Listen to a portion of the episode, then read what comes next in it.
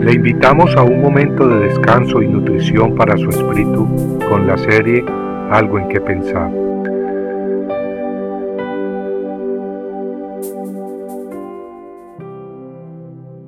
Porque tal sumo sacerdote nos convenía, santo, inocente, sin mancha. El oficio del sacerdocio en el Antiguo Testamento era el de representar a los hombres ante Dios, ofreciendo sacrificios en nombre de ellos para el perdón de sus pecados. La carta a los hebreos nos habla en los capítulos 4 al 10 de un gran sacerdote que hemos recibido, Jesús.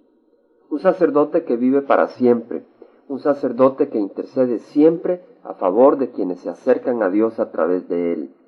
Un sacerdote que no necesita ofrecer sacrificios todos los días para el perdón de nuestros pecados. En Hebreos 7:25 leemos que Jesucristo puede salvar perpetuamente a los que por Él se acercan a Dios, viviendo siempre para interceder por ellos. En Hebreos 10, versículos 11 al 12, leemos que ciertamente todo sacerdote está día tras día ministrando y ofreciendo muchas veces los mismos sacrificios, que nunca pueden quitar los pecados. Pero Cristo, habiendo ofrecido una vez para siempre un solo sacrificio por los pecados, se ha sentado a la diestra de Dios. Cristo pues ha ofrecido un sacrificio para siempre, el sacrificio de su vida en la cruz del Calvario, un sacrificio de amor a través del cual ha pagado el derecho de vida eterna para quienes se acercan a Él.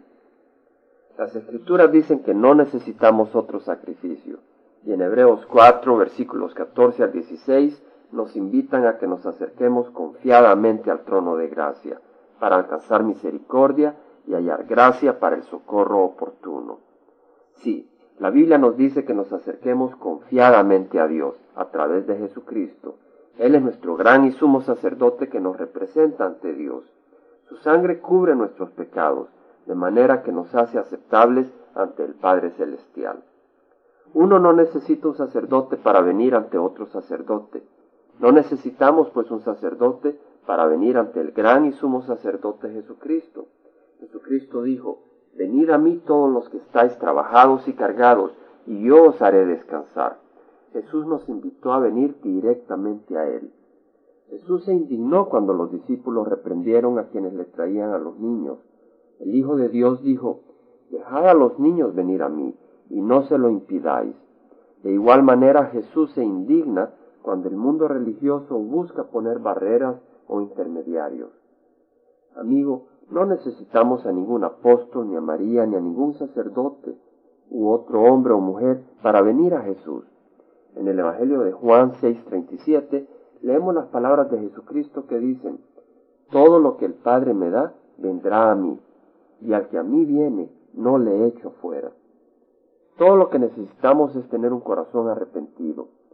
En la segunda epístola de Pedro 3:9 leemos que el Señor es paciente con nosotros no queriendo que ninguno perezca, sino que todos procedan al arrepentimiento.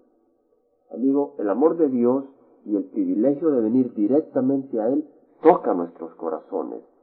Él nos busca con amor, y si el Espíritu Santo le ha hecho ver hoy su necesidad de arrepentirse de sus pecados y seguir a Cristo como Rey de su vida, no lo rechace, decídase por Cristo. Él le dará una vida nueva y al pedírselo le enviará al Espíritu Santo para dirigir su vida y darle poder. Compartiendo algo en qué pensar, estuvo con ustedes Jaime Simán. Si usted desea bajar esta meditación, lo puede hacer visitando la página web del Verbo para Latinoamérica en www.elvela.com. Y el Vela se deletrea E L B de verdad ELA, donde también encontrará otros materiales de edificación para su vida. Puede también escribirnos a El Vela Pio Box 1002 Orange, California 92856, Estados Unidos. Dios le bendiga.